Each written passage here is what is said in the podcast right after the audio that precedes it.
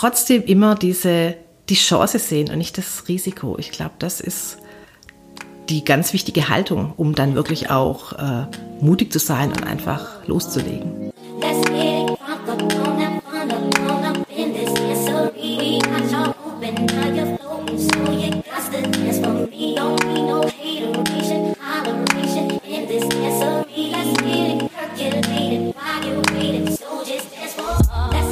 Hallo und herzlich willkommen im Podcast 100 Frauen. Mein Name ist Miriam Steckel und in diesem Podcast interviewe ich Aktivistinnen über ihr Leben, modernen Feminismus und warum sie sich in Deutschland für Chancengleichheit einsetzen. Die 16. Podcast-Folge ist eine ganz besondere Folge, denn ich habe sie in meiner Heimatstadt Backnang aufgenommen. Backnang liegt in der Nähe von Stuttgart und somit im Schwabeländle und dort treffe ich meine langjährige Mentorin Michaela Stach. Michaela hat erst meine Lehre zur Bankkauffrau gemacht und danach Marketing studiert, hat hinterher den Sprung in die Selbstständigkeit gewagt und war langjährig als Moderatorin und Trainerin unterwegs. Vor einigen Jahren hat sie die Akademie für systemische Moderation gegründet. Was das genau mit Feminismus zu tun hat, erfahrt ihr in dieser Podcast-Folge. Wir haben auch darüber geredet, warum die feministische Brille auch in Meetings und im Arbeitsalltag total wichtig ist, was Michaela motiviert, sich so stark zu machen in der Frauenförderung und vor allem, wie es ist, Feministin in der Kleinstadt zu sein. Ja, deswegen ist das Ganze eine sehr persönliche Folge geworden und ich freue mich, sie mit euch allen teilen zu können. Ganz viel Spaß mit der sonnigen und mutigen Michaela Stach. Liebe Michi, herzlich willkommen im 100 Frauen Podcast. Ja, Wahnsinn. Vielen, vielen Dank für die Einladung und herzlich willkommen hier bei uns in deiner Heimat im Schwabenland. Ja, das ist ein ganz, ganz, ganz besonderer Podcast. Der erste aus meiner Heimat und mit einer Frau, die mir seit ich denken kann schon sehr am Herzen liegt und sehr nah verbunden ist. Ähm, aber dazu noch später. Oh wow, du machst mich ganz verlegen. ähm, und zwar möchte ich gerne starten. Ich bin jetzt mittlerweile 22 Jahre alt und ich würde gern bei dir anfangen. Wo finden wir dich denn mit 22 Jahren eigentlich? Mit 22 Jahren war ich gerade fertig mit meinem mit meinem Marketingstudium und habe voller Begeisterung meinen ersten Job eingenommen und den habe ich direkt nach der Probezeit direkt wieder an den Nagel gehängt. Das waren 22 Jahre, genau. Warum hast du denn dann nach der Probezeit direkt wieder an den Nagel gehängt? Ich glaube, es geht ganz vielen so. Ich hatte das Marketingstudium in München an einer, an einem privaten Institut gemacht und hatte das Gefühl, also wenn ich jetzt mit dieser Ausbildung jetzt rausgehe in die Wirtschaft, dann bin ich der Held und kann hier alles werden. Ich hatte zuvor noch eine Bankausbildung gemacht und habe gedacht, das ist jetzt das i-Tüpfelchen und jetzt werde ich eine große Marketingkarriere idealerweise in einer Bank hinlegen und tatsächlich, wie es der Zufall so wollte, am Ende des Studiums war in der WNV, in der Werben und Verkaufen, eine Stellenanzeige und ich denke, wow, die suchen genau mich. Ein Marketingstudium war gewünscht und idealerweise eine Bankausbildung, denke ich. Cool, genau das bin ich. Und die Lehre, die ich daraus gezogen habe, dass Stellenanzeigen, die genauso formuliert sind, dass man denkt, ja, ich kann überall einen Haken dran machen, da ist man einfach maßlos überqualifiziert. Aber das war einfach eine Erfahrung und ich finde es auch nicht schlimm, wenn ich dann merke, okay, es passt nicht, dann einfach zu sagen, okay, so what, jetzt kommt was Neues. Und das kam dann auch. Warst du schon immer so selbstbewusst und auch positiv ähm, eingestimmt oder wo? Ähm, was für eine Art von Persönlichkeit warst du mit 22? Die Frage ist spannend. Hm. Ich glaube, ich hatte schon ein gewisses Selbstbewusstsein, aber es hat mir unglaublich an Erfahrung gefehlt. Also Dinge einschätzen zu können und ich wollte alles sofort erreichen. Also ich war komplett ungeduldig, aber irgendwie auch schon mutig, weil ich dann einfach auch ähm, dann gesagt habe, okay, jetzt passt es nicht, dann kommt was Neues. Und ich habe mich dann einfach beworben und war dann in einer Werbeagentur und ja, von dem her habe ich dann damals schon tatsächlich auch immer das Beste aus der Sache gemacht und einfach das auch irgendwie positiv gesehen. Und bin da jetzt auch ganz fein damit. Hättest du dich zu der Zeit schon als Feministin bezeichnet? Oder wie war da dein Zugang zu dem Thema Gleichberechtigung und Frauenförderung? Das Spannende ist, ich habe ein ganz großes Vorbild, das ist meine eigene Mama, die hat immer gearbeitet und die hat sogar eine Weiterbildung gemacht, hatte die mündliche Prüfung gehabt und war mit mir hochschwanger und musste während der mündlichen Prüfung dann raus, die Toilette aufsuchen.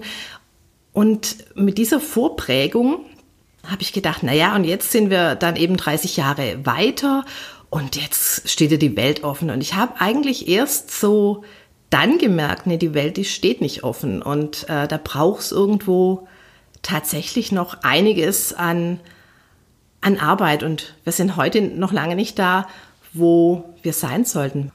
Hattest du so einen ersten Moment, eher so einen ersten feministischen Moment, wo dir das äh, vor Augen geführt wurde, dass es wir eben noch nicht da sind, wo wir sein könnten?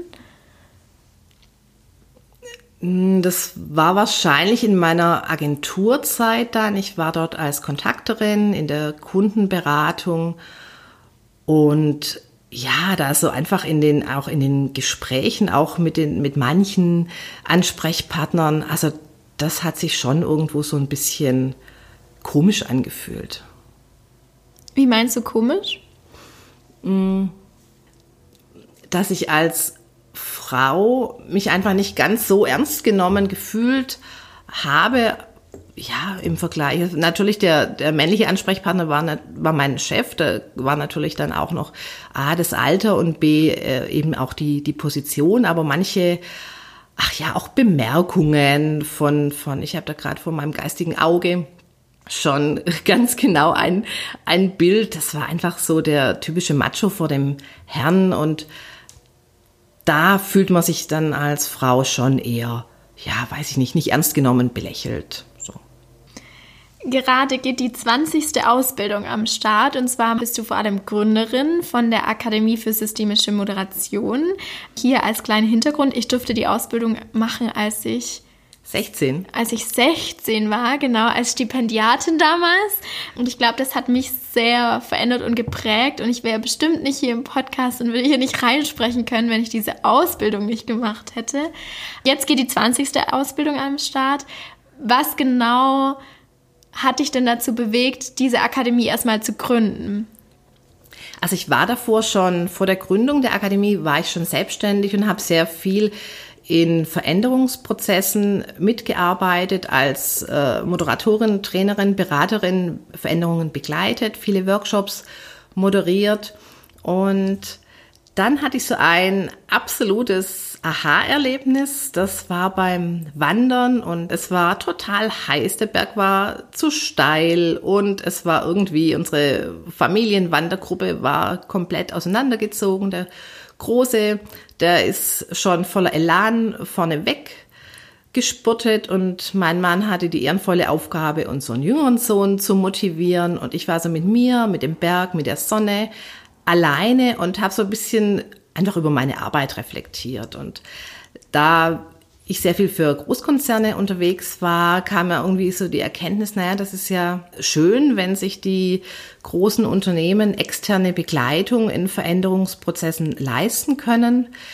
Und es wäre doch so viel schöner und wertvoller, wenn diese Kompetenz eben auch in den Unternehmen vorhanden wäre. Das heißt, dass ähm, natürlich für ganz große äh, Veränderungen ist es sicherlich sinnvoll, auch äh, externe Experten mit hinzuzuholen, aber in jedem normalen, in Anführungszeichen, Workshop, in jedem Meeting, in jeder Sitzung ähm, wäre es doch so viel effizienter, wertschätzender und erfolgreicher, wenn da ein Stück weit Moderationskompetenz vorhanden wäre.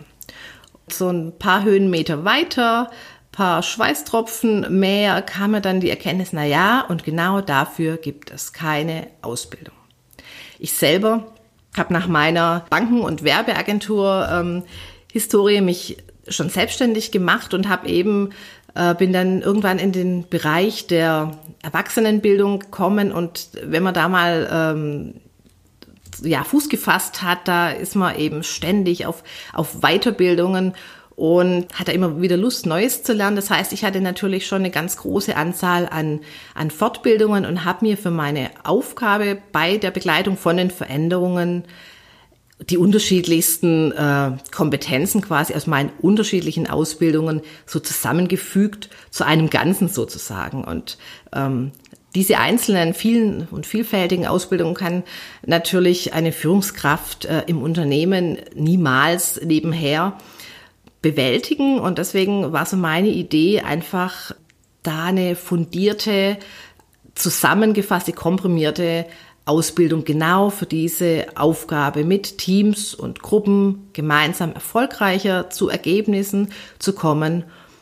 Ja, da speziell was dafür zu entwickeln. Und da ich eben systemischer Coach bin und äh, systemische Organisationsentwicklerin, war mir ganz wichtig, da einfach mehr anzubieten als nur toolgesteuerte Weiterbildungen, sondern tatsächlich eben auch auf die Haltung und auf die, ja, auf den Blickwinkel sozusagen einer Moderationsaufgabe besonderen Wert zu legen.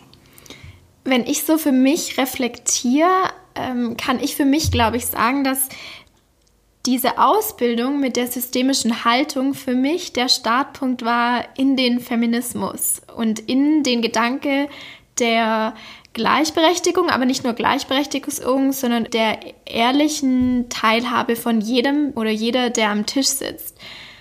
Wie spielt für dich der Gedanke von der systemischen Haltung oder vielleicht kannst du sie kurz erklären, was es überhaupt bedeutet, zusammen mit Feminismus? Also du hast es so schön gesagt, das könnte ich selber, könnte ich selber eigentlich gar nicht besser erklären. Also die Systemlehre, wie sie bei uns in der Moderation Einzug gehalten hat, äh, da geht es darum, einerseits äh, tatsächlich um die Haltung und eine systemische Haltung, da spricht man auch von systemisch-konstruktivistischer Haltung, ist eine Grundannahme, dass es nicht die eine Wirklichkeit gibt. Das heißt, jeder hat seinen eigenen Blickwinkel auf, auf eine Sache. Es gibt nicht die eine Wahrheit. Das ist so ein ganz wichtiger Punkt, der sich, der eben auch für die Rolle des Moderators äh, total wichtig ist, dass ich weiß, wenn ich eine Gruppe moderiere, weder ich selber habe die Weisheit hier mit Löffeln zu mir genommen und noch äh, hat eben ein Einzelner der Gruppe die vermeintlich richtige Sicht auf ein Thema, sondern es geht wirklich darum, jeden sichtbar zu machen mit seiner Sicht der Dinge, mit seinem Blick auf eine Aufgabenstellung. Und das ist ganz wichtig, um dann wirklich auch nachher zu tragfähigen Lösungen zu kommen. Das ist so die eine Sache. Also es gibt nicht die einzige äh, Wirklichkeit. Und das andere ist tatsächlich, dass wir in der systemischen Moderation auch gucken, okay, wer, wen betrifft es denn eigentlich noch, über was wir hier sprechen? Man vergleicht ähm, die Systemlehre sehr gern mit, dem, mit der Metapher des Mobiles und mit diesem Beispiel wird auch deutlich, also wenn ich ein Mobile ähm, an einer Ecke ziehe, dann wackelt das ganze Mobile. Und und genauso ist es letzten Endes auch, wenn ich in der Moderation während eines Meetings über Dinge mir Gedanken mache und zu einer Lösung komme, dann betrifft es in den allermeisten Fällen eben auch andere Beteiligte. Ob das die Nachbarabteilung ist, ob das der Vorgesetzte ist, ob das die Kunden sind, die Lieferanten. Jeder hat da so seine Aktien drin und jeder hat da so seinen Blickwinkel drauf. Und Deswegen ist es wichtig, dass eben auch die anderen Stakeholder einfach mit ins, entweder ins Boot zu holen, wo es möglich ist, oder zumindest auch deren Perspektive einzunehmen.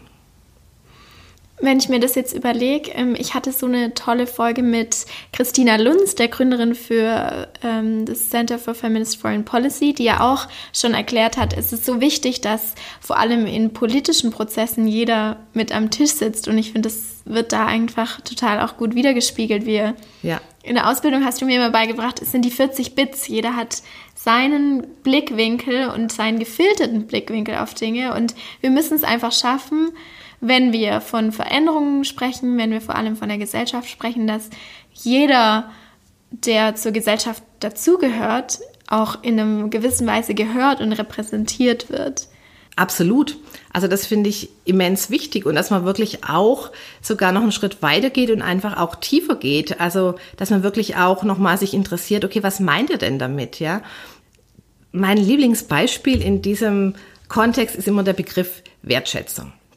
Und das sage ich ähm, immer wieder ganz gerne. Also es ist egal, um was für ein Thema es geht, wenn irgendwo ein Workshop stattfindet, egal ob das bei einem Unternehmen ist, bei einem Verein, bei Verbänden, komplett egal. Irgendwann im Laufe des Workshops wird ein Kärtchen oder ein Post-it an der Wand kleben und da steht Wertschätzung drauf. Und dann ist die Frage, okay, was bedeutet das denn? Und da einfach nachzu, nachzuhaken, okay, was bedeutet das denn für dich? Ja, was kann ich tun, um dich um dir Wertschätzung entgegenzubringen. Und da einfach mit der Annahme, dass jeder einfach seinen eigenen Blickwinkel hat, dann auch nicht eben sich nur schnell auf eine Begrifflichkeit äh, zu einigen, sondern tatsächlich auch zu gucken, okay, was bedeutet es denn eigentlich für jeden, für jeden Einzelnen? Und ich finde gerade auch im politischen Bereich, wo so viel auch um, um Schlagworte geht, wo man dann einfach sich wirklich auch interessieren sollte, okay, was heißt das denn genau? Was bedeutet das denn für dich oder was hat das für, für Auswirkungen auch für dich? Mm, total. Wenn wir jetzt übergehen zum Thema Feminismus, was genau bedeutet für dich eigentlich Feminismus? Hm, das ist eine gute Frage. Für mich bedeutet Feminismus, dass wir einfach zu einer ehrlichen, Gleichberechtigung kommen. Feminismus heißt für mich nicht, die Welt gehört in Frauenhand, äh, Frauen sind die besseren Unternehmer, die besseren Führungskräfte. Für mich heißt Feminismus, dass wir einfach völlig unabhängig von Geschlecht und übrigens auch von anderen Faktoren noch, ja, einfach eine ehrliche Gleichberechtigung, gleiche Chancen, gleiche Ausgangssituation und wenn wir irgendwann mal so weit sind, dass es erreicht ist, ich glaube, dann brauchen wir die Begrifflichkeit nicht mehr des Feminismus. Aber da sind wir leider noch gar nicht. Jetzt bist du ja nicht nur in deiner Arbeit engagiert, jedem die, die gleiche Aufmerksamkeit oder vor allem ähm, die gleichen Chancen an einem Tisch zu geben, sondern du bist auch in deiner eigenen Stadt hier im Schwabenländle unterwegs, hier in Backnang und hast hier unter anderem mit die Frauenwirtschaftstage organisiert. Was ist so dein innerer Motivationsgrund, so aktiv zu sein und vor allem Frauen in deiner Umgebung und sei es jetzt in deiner Stadt mit deiner Arbeit zu fördern und auch da so einen Wert drauf zu legen? Ich glaube einfach oder habe die Erfahrung gemacht, dass Frauen selber so viel kritischer sich selber sehen und sich vielleicht Dinge, egal ob sie die Kompetenzen hätten, nicht zutrauen. Und da finde ich es unwahrscheinlich wertvoll, eben diese Frauen zu unterstützen, aber ihnen auch eine Plattform zu geben, sich auszutauschen, was dazu zu lernen, Kontakte zu knüpfen. Ich finde es ganz wertvoll, wenn man einfach viele gute Kontakte hat. Und gute Kontakte heißt für mich nicht nur Visitenkarten zu sammeln, sondern gute Kontakte heißt, wenn ich genau weiß, wenn ich irgendwie mir eine Information zu einem Thema wünsche, wenn ich am Recherchieren bin für irgendwas, wen kann ich denn da ansprechen? Jetzt bist du selbst ähm, sehr erfolgreiche Unternehmerin. Geht es dir trotzdem auch noch so, dass du an der einen oder anderen Stelle dir deine eigenen Kompetenzen gar nicht zusprichst oder auch die nicht nach außen trägst? Ja, klar. Also ich glaube, das geht, das geht ganz vielen so. Also man, man äh, zweifelt selber immer wieder oder sieht jemand, der vermeintlich dann noch erfolgreicher ist, mehr kann, vielleicht manche Dinge vermeintlich geschickter anpackt und ja, also da habe ich schon auch immer mal wieder Zweifel oder eben auch ähm, Respekt vor manchen Dingen. Aber was ich wirklich geschafft habe, einfach Dinge auch mutig anzugehen. Und ich glaube, ähm, das ist was ganz Wichtiges, was man eben auch vielen mit auf den Weg geben kann. Einfach machen, ausprobieren und mutig voranschreiten. Und ich ähm, recherchiere manchmal gar nicht so genau, weil wenn ich mich zu sehr umtun, denke ich, mein Gott, die können, da gibt's ja ganz viele, die können das ja möglicherweise viel besser als du und haben da andere Erfahrungen und einfach machen. So war das damals. Ich kam mit der Idee damals am 3. September vom Berg runter und hab's einfach einfach gemacht. Und heute denkst du, oh wow, Wahnsinn, hätte irgendwie auch komplett schief gehen können. Aber ist es nicht. Also da muss man einfach so seine eigenen Selbstzweifel dann irgendwo wegpacken und einfach loslegen. Wir haben ja so den Podcast begonnen mit dir als total mutigen 22-Jährigen. Woher nimmst du denn den Mut? Oh, das ist eine Frage, über die ich, glaube ich, im Moment nachdenken muss. Woher nehme ich den Mut? Also heute kann ich sagen, heute kann ich den Mut ganz klar einfach aus der Erfolgsgeschichte nehmen. Das hatte ich aber damals, hatte ich damals nicht. Ich weiß es gar nicht, warum ich damals so diese, ja, diese, diesen Impuls hatte, das unbedingt ähm, machen zu wollen und tatsächlich auch direkt umzusetzen. Das ist, kann ich heute gar nicht unbedingt sagen, was es, was es war, was mir da wirklich den Mut gegeben hat. Heute denke ich schon, also ich habe gerade auch ein ganz neues Projekt gestartet und da denke ich schon, na komm, also das hat damals, ähm, hat sich dein Mut äh, gelohnt und dann mach's einfach nochmal, sei einfach nochmal mutig. Und auch als 22-Jährige scheinst du ja schon total mutig gewesen zu sein. Das heißt, vielleicht liegt es einfach so in deinen, in deinen Genen.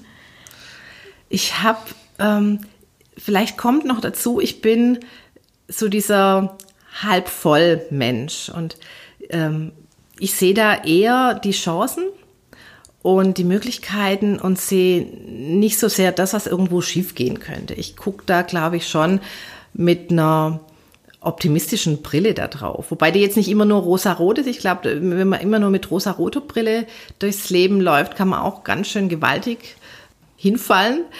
Aber trotzdem immer diese, die Chance sehen und nicht das Risiko. Ich glaube, das ist die ganz wichtige Haltung, um dann wirklich auch äh, mutig zu sein und einfach loszulegen. Mhm. Jetzt bin ich ähm, aus der schönen Stadt und der kleinen Stadt Backnang nach Berlin gezogen. Und in Berlin, finde ich, bekommt man politisch einfach viel mehr mit. Man hat viel mehr ähm, Unterstützung. Man findet einfach so seine feministische Blase um sich herum. Und hier in der Heimat ist das Thema einfach noch gar nicht so groß. Und es ist eine Seltenheit, dass es eine Frau wie dich gibt, die da total die Frauenförderung angeht und auch in der eigenen Stadt in die Hand nimmt. Wie würdest du da den Kontrast beschreiben? Was motiviert dich, auch in einer kleineren Stadt das Ganze anzugehen? Und vor allem, ja, was würdest du anderen mit auf den Weg geben, die vielleicht auch nicht gerade in dem total politisierten, feministischen Berlin leben? Ja, also ich glaube, da gibt es schon einen riesen Unterschied. Und ich muss sagen, ja, ich war damals ähm, beteiligt bei den Frauenwirtschaftstagen. Ähm, und das, das gibt's heute in der Form leider, leider nicht mehr.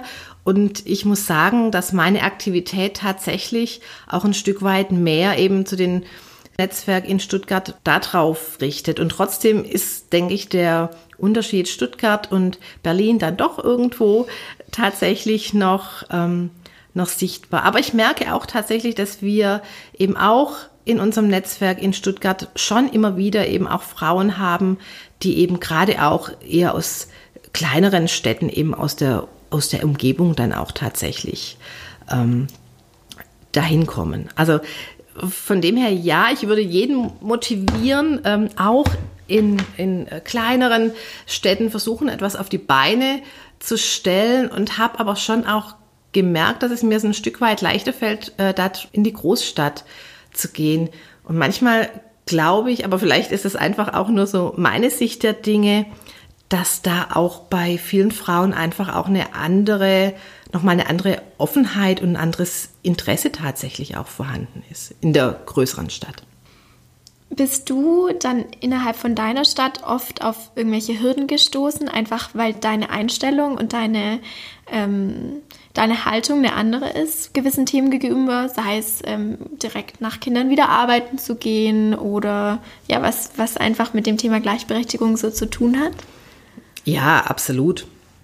Also ich hatte, ich war unglaublich stolz mein, mein allererstes äh, Seminar, das war noch lange vor der Gründung der Akademie, aber ich war ja eben als Trainerin, Moderatorin ähm, selbstständig und habe dann den allerersten, den allerersten Auftrag für ein zweitägiges Moderationsseminar erhalten und war da mega stolz drauf und bin abends nach dem nach Ende des ersten Tages bin ich noch kurz auf dem Nachhauseweg in den Supermarkt gesprungen, wie das die berufstätigen Mütter eben manchmal machen und habe dann eine Grundschulmama, die also die Mutter eines Klassenkamerats meines jüngeren Sohnes getroffen und gesagt, ah, man sieht dich ja überhaupt nicht mehr. Und da haben wir uns einfach kurz unterhalten. Und ich war eben so begeistert von dem ersten Seminartag, der ist richtig gut gelaufen und habe ihr das eben erzählt. Und sage ich, ja, und morgen ist der zweite Tag. Und das ähm, Seminar hat in Sindelfingen stattgefunden. Es war also für mich eine, eine, eine Autostunde zu fahren. Und dann sagt die, ja, und du morgen früh musst du da schon wieder hin. Das ist ja ätzend. Und das hat mir wirklich, glaube ich, sämtliche Gesichtszüge entgleisen lassen, wo ich gedacht habe, so wie, das ist ätzend. Ich freue mich mega ähm, über die Möglichkeit und und erzählt es voller Begeisterung und das war dann die, die Antwort. Es hat mich also komplett frustriert und da habe ich schon auch äh, bei einigen anderen, eben auch ähm, aus, dem, aus dem Kindergarten, aus der Schule damals, schon gemerkt, dass die da schon eine ganz andere eine ganz andere Haltung haben. Es gab auch, ähm, und da sucht man sich natürlich klar eben auch die, ähm, die Mamas, ähm, mit denen man sich auch mal drüber austauschen kann, dass es irgendwie nicht geklappt hat, irgendwo rechtzeitig noch ein frisches Brot zu kaufen und man dann irgendwie jetzt mal gucken muss, wie man schnell irgendwie ein Brot aufgetaut bekommt und so. Dann tauscht man sich natürlich lieber mit denen aus und die gab es natürlich bei uns auch. Aber tatsächlich die für mich komplett tradierte Haltung, der bin, ich auch immer wieder begegnet und das hat mich auch gefrustet und manchmal auch richtig verletzt, ja. Vielleicht auf unsere Geschichte zurückzukommen, weil wir uns schon so lange kennen und ähm, wie gesagt, ich die Ausbildung mit 16 bei dir machen durfte. Ich würde dich als meine Mentorin bezeichnen. Du hast mich begleitet, seit ich 16 bin, mich immer wieder, ich glaube, mir oftmals den Mut gegeben, Dinge anzugehen, neue Sprünge zu wagen, sei es während dem Studium, sei es in Moderation, sei es nach Berlin zu gehen, ähm, war sehr viel von dir initiiert. Und ich fand es bemerkenswert und sehr beeindruckend, wie du mich von jung auf gefördert hast, als eine junge Frau in deinem Leben, was woher kommt diese Selbstverständlichkeit und auch so einen großen Tatendrang, ähm, vor allem jüngere Frauen in deinem Umfeld mit ranzuziehen und zu unterstützen und auch deine Expertise und deinen Mut zu, zu teilen? Ähm, oh, wow, vielen Dank für deine lieben Worte. Und das ist mir so eine große, große Freude, dass ich dir ähm, Mentorin sein durfte und sein darf aber tatsächlich habe ich selber auch unglaublich viel zurückbekommen. Und du warst immer, ich erinnere mich noch, als ich die Idee hatte, dich als Stipendiatin in die Ausbildung zu nehmen. Da kam, ich weiß es noch wie heute, dann dein Papa hat gesagt, meinst du, die Miri kann das und die schafft das? Und sage ich, ja klar. Und ich habe dir das, ich war mir immer sicher, dass du einfach in dieser Ausbildungsgruppe immer gut mitkommen wirst, aber vor allen Dingen auch von den anderen auf Augenhöhe ähm, gesehen wirst und einfach ganz normale, gleichwertige Teilnehmerin bist, auch wenn du um einiges jünger warst als die anderen Teilnehmerinnen und Teilnehmer. Und was eben dann schon auch motiviert, da irgendwo auch dran zu bleiben, dass wenn ich dir Angebote gemacht habe hm, zu unserem Boxenstopp einfach zu kommen. Das ist so unsere jährliche Inspirationsveranstaltung für die Absolventen. Dann hast du das immer mit ganz viel Freude dann auch gemacht. Oder wenn ich sage, Mensch, wir haben äh, einen Abend bei den genialen Frauen, hast du Lust? Und dann sagst du, ja, klar, habe ich Lust, ja. Und du hast es einfach immer auch äh, mit ganz viel Freude, aber auch mit einer ganz lieben Dankbarkeit dann eben auch äh, angenommen. Und wenn ich an unsere Autofahrten zu Netzwerkveranstaltungen zurückdenke, da habe ich einerseits total viel Spaß und Freude, wenn ich da dran denke, und andererseits habe ich da aber auch, wir haben uns immer so toll unterhalten und da habe ich ganz, ganz viel zurückbekommen. Ich finde es total wichtig, eben auch sich mit jüngeren Menschen, die ganz andere Erfahrung haben, aber auch andere Erfahrungen machen aufgrund ihres Alters, sich da auch immer wieder auszutauschen und irgendwo auch dran zu bleiben. Also meine große Hoffnung ist, dass man dadurch einfach selber auch ein bisschen jünger bleibt ich weiß nicht, ob es Trend ist, aber von dem Thema Reverse Mentoring wird jetzt auch in der Wirtschaft total aufgenommen, dass auch jüngere Menschen ähm, gute Mentoren sein kann, sei es mit dem Thema Digitalisierung oder wie wir zwar jetzt. Jetzt hören meinen Podcast ähm, unglaublich auch viele junge Frauen und Männer, ähm, die vielleicht gar keine Mentorin oder Mentor an der Hand haben. Was würdest du denen mit auf der Weg geben, wenn die sagen, hey, wie komme ich eigentlich an eine tolle Mentorin dran?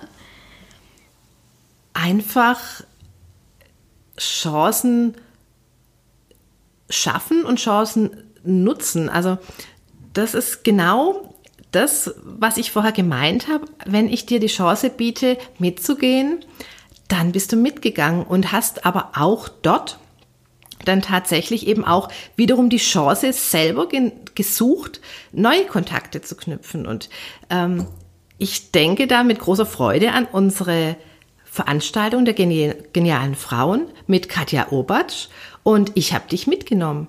Nicht mehr und nicht weniger. Und du hast Katja angesprochen und du hast den Kontakt zu Katja, der Gründerin von und Geschäftsführerin von Arbeiterkind.de, Du hast den Kontakt gesucht und Katja war eine deiner ersten Gäste im Podcast und da kann ich nichts mehr dafür. Und das zeigt, man muss selber gucken und wirklich Chancen dann auch suchen, Chancen wahrnehmen und sich trauen. Auch das erfordert Mut. Es war ja fast ein Jahr, das da dazwischen lag, zwischen der Veranstaltung, auf der der Kontakt entstanden ist und dann tatsächlich dann der Podcast-Folge. Also rausgehen wirklich und die Chance suchen und dann einfach auch mutig zugreifen. Ich glaube, es gibt ganz, ganz, ganz viele Frauen, die wirklich auch gerne unterstützen, die junge Frauen, junge äh, Männer auch unterstützen. Aber man muss sich einfach zeigen und, und sichtbar sein. Ich kann da auch ähm, einhaken und sagen, ich hätte es auch nie gedacht, wenn ich dann im Nachgang noch eine E-Mail schreibe, dass man doch immer irgendwie in Erinnerung bleibt, einen Eindruck macht, wenn man vor allem offen ähm, auf Menschen zugeht. Und ich habe auch den Podcast gegründet und frei, freien Herzens E-Mails geschrieben an Frauen, die ich toll fand und hätte nie gedacht, dass da irgendwas entsteht. Und alle haben mir geantwortet und gemeint, na klar, komm vorbei, sie sind offen. Und ähm, ich glaube, da liegt es viel an einem selber, ähm, den Schritt zu gehen und einfach zu probieren, weil mehr Offenheit da ist und mehr Unterstützung da ist und mehr Solidarität nicht nur unter Frauen da ist, als man eigentlich immer denkt. Absolut. Das würde ich absolut äh, unterstreichen. Ich habe vor kurzem auch tatsächlich auch ähm, nochmal gehört, dass jemand auch wirklich aufgerufen hat, auch wenn man schon jemand, äh, sei es über Social Media, angeschrieben hat und es kam nicht gleich eine Antwort, im Zweifel einfach auch nochmal nachzuhaken. Natürlich ohne penetrant zu werden und natürlich kommt eine Antwort nicht immer gleich postwendend, ja. Aber wenn man äh, auf die Leute zugeht, da ist echt viel, viel mehr Bereitschaft, da zu unterstützen und mit Rat und Tat oder als Interviewpartner zur Seite zu stehen, als man vielleicht denkt. Aber man muss sich eben trauen und man muss da schon über den eigenen Schatten springen und der ist manchmal einfach schon auch riesig. Und wenn auch mal was nicht funktioniert, sich einfach auch nicht gleich den ganzen Mut nehmen lassen. Ja, tatsächlich. Also ich glaube, dass ähm, auch wenn man 99 E-Mails schreibt, wird bestimmt eine dabei sein, die Ja sagt, wenn man ähm, das Ganze probiert. Ähm, ich würde tatsächlich jetzt schon zu den Abschlussfragen kommen. Nicht, dass es ein Abschluss ist, aber einfach um die wichtigen Fragen nochmal anzugehen. Und wenn wir schon beim Thema wichtig sind, die erste Frage ist immer, äh, liebe Michi, was ist dir in deiner Arbeit eigentlich besonders wichtig? Mir ist wichtig, ich habe vorher diesen Begriff, der für mich schon fast ein Buzzword ist, den Begriff Wertschätzung ähm, erwähnt, der dann auf vielen Moderationskärtchen auftaucht. Äh, aber tatsächlich ist es mir total wichtig, Wertschätzung entgegenzubringen und selber eben auch äh, Wertschätzung zu erhalten. Voll, also kann ich nur unterschreiben und ich glaube, dass Wertschätzung auch oft verwendet wird, das Wort, aber vor allem die Ehrlichkeit, die dahinter ja, steht, was noch wichtiger absolut. ist. Mhm. Dass man es auch so meint, ja. Ähm, wenn man es ja. macht. Was macht dich, Michi, glücklich? Ich bin dann richtig glücklich, wenn ich irgendwie in so einem Moment bin, wo du die Zeit anhalten magst. Und das ist bei mir ganz häufig, wenn ich mit Menschen zusammen bin, die ich total gern habe und wenn das einfach, wenn es einfach so eine Gemeinschaft dann ist, wenn man einfach das Gefühl hat, oh, wir sind jetzt zusammen, wir machen jetzt irgendwie was Tolles, was, was Schönes und ich möchte einfach die Zeit anhalten, ja, mit den ganz wunderbaren Menschen. Ähm, das macht mich glücklich. Ja, schön. Ähm, was empfindest du ist das größte Leid, das durch die patriarchalen Strukturen und vor allem durch die Ungleichberechtigung, die noch existiert derzeit, was ist das größte Leid? Hm. Also was ich gerade tatsächlich äh, als ganz, ganz großes Leid ähm, für mich so wahrnehme, ist tatsächlich so diese ähm, politische Entwicklung und die haben wir eben auf der ganzen Welt. Ich finde es ganz schrecklich, ähm, wenn ich da an irgendwelche Aussagen großer ähm, internationaler Politiker denke. Und aber bis runter. Es waren eben gerade bei uns in Backnang Kommunalwahlen und es ist einfach mittlerweile normal geworden, dass wir eben eine AfD im kommunalen Parlament haben, ja, also im, im, im Gemeinderat.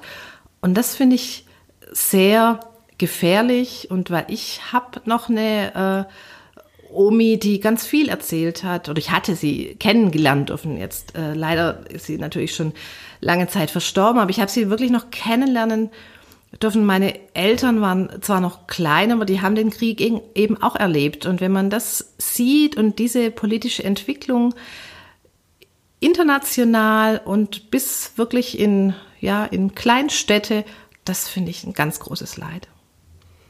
Und wenn du einen feministischen Wunsch frei hättest, welcher wäre das? Welchen würdest du dir erfüllen?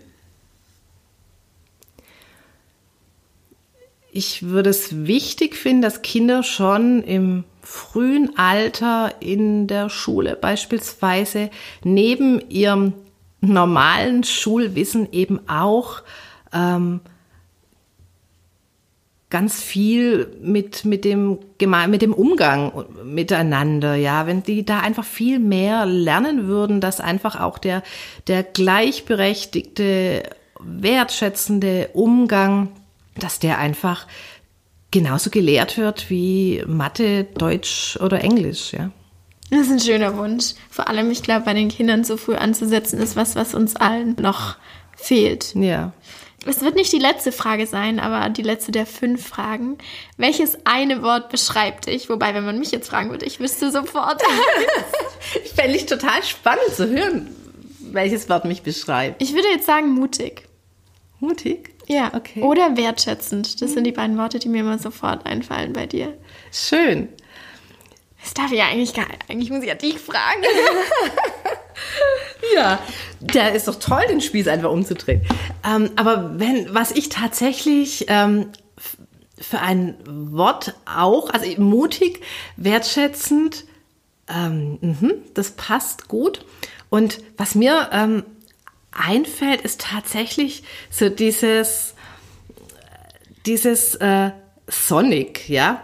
Also warum? Weil ich irgendwie total gerne lache, weil ich ich hatte vorher erzählt, ich habe ähm, meine ersten beruflichen äh, Wege eben in, in den Banken gemacht und eben, wenn ich dann irgendwie nicht gut drauf war, dann habe ich immer gesagt, ich muss einmal den Weg durch die Schalterhalle von vorne nach hinten gehen und und dann geht's mir wieder gut, ja, wenn ich die Menschen, die, ob das Kolleginnen und Kollegen waren, Kunden, wenn ich die einfach angelächelt habe und die mir ein Lächeln zurückgeschenkt haben, dann war ich einfach, dann war ich irgendwie gut drauf. Und es wurde mir irgendwie auch so attestiert. Ich hatte im zarten Alter von 17 tatsächlich einen Hörsturz. Und dann eben gerade in dieser in dieser Bank ähm, da waren dann die Damen in der Registratur, die dann gesagt haben, wie Sie haben einen Hörsturz, Sie sind doch immer so fröhlich. Und ähm, das ist manchmal übrigens ähm, kann das genau das auch das Problem sein, aber es ist bei mir nie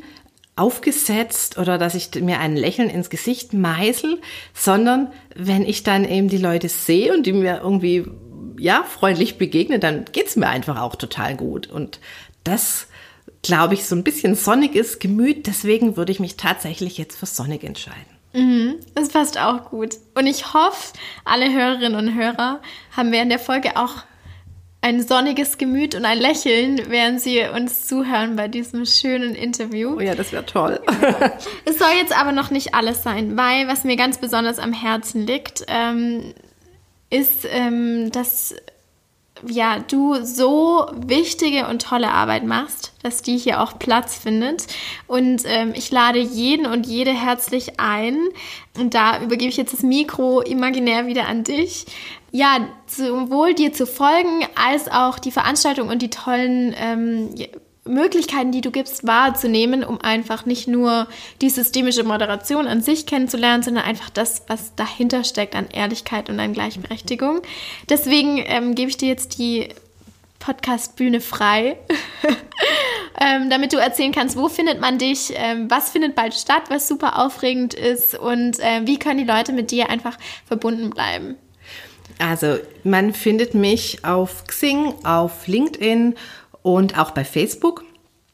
Natürlich eben auch im, auf meiner normalen Akademie-Website. Wir bieten zweimal im Jahr in Süddeutschland und zweimal im Jahr in Hamburg die äh, Ausbildung zur systemischen Moderatorin, zum systemischen Moderator an.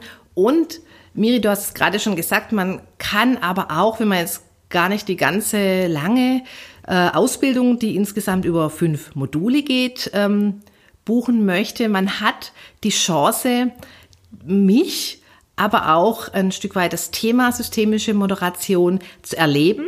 Und zwar dieses Jahr am 22. November. Den ganzen Tag von 9 Uhr bis 17 Uhr findet das Praxisforum für konstruktive und sinnstiftende Meetings statt. Das ist ein Praxisforum, ein Format, ähm, wo dann einerseits wichtige Inputs aus der Praxis, die also aber nicht von mir kommen, sondern von ganz wunderbaren Referentinnen und Referenten, die einfach von ihrer Arbeit, äh, wie sie ihre äh, Meetings konstruktiv und sinnstiftend durchführen, die da einfach in den Best Practice Vorträgen einfach die Teilnehmerinnen und Teilnehmer äh, das erleben lassen, ja, was da, welche Ideen es da für gibt, um Sitzungen und Meetings eben entsprechend erfolgreicher und sinnstiftender zu gestalten.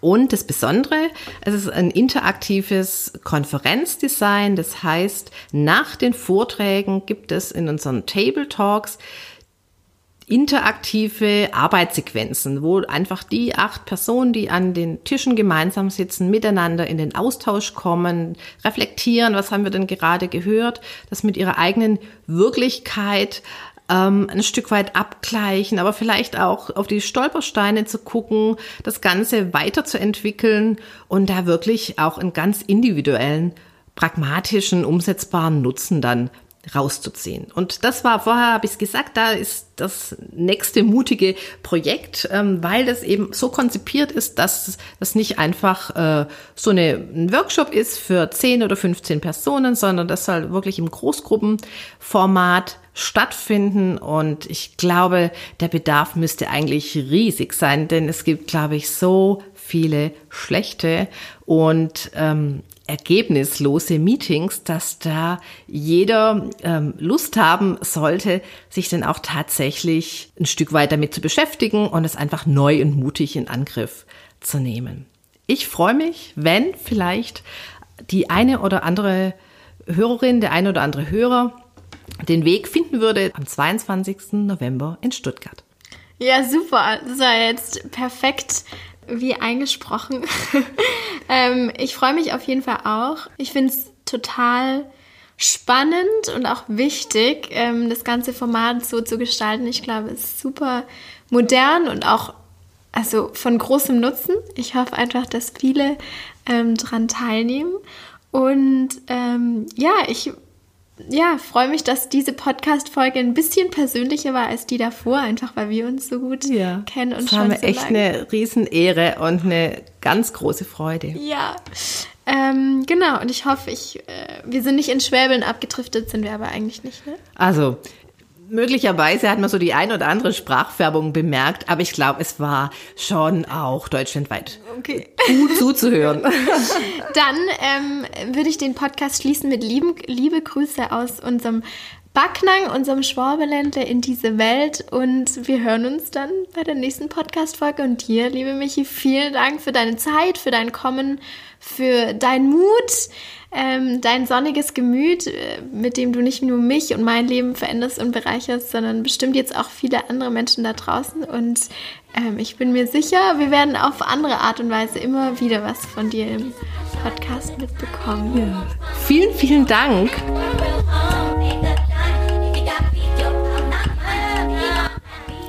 Das war auch schon die 16. Podcast-Folge. Wie gesagt, Michaela findet ihr auf Xing, LinkedIn oder auch auf der Webseite Akademie für systemische Moderation. Wer von euch nun Michaela mal live erleben will bei ihrem Praxisforum am 22. November in Stuttgart, für den habe ich was ganz Besonderes und zwar mit dem Code 100 Frauen bekommt ihr 30 Euro Rabatt auf euer Ticket. Und wer von euch Studentin oder Student ist, der bekommt mit dem Code Studenten das Ticket für nur 98 Euro.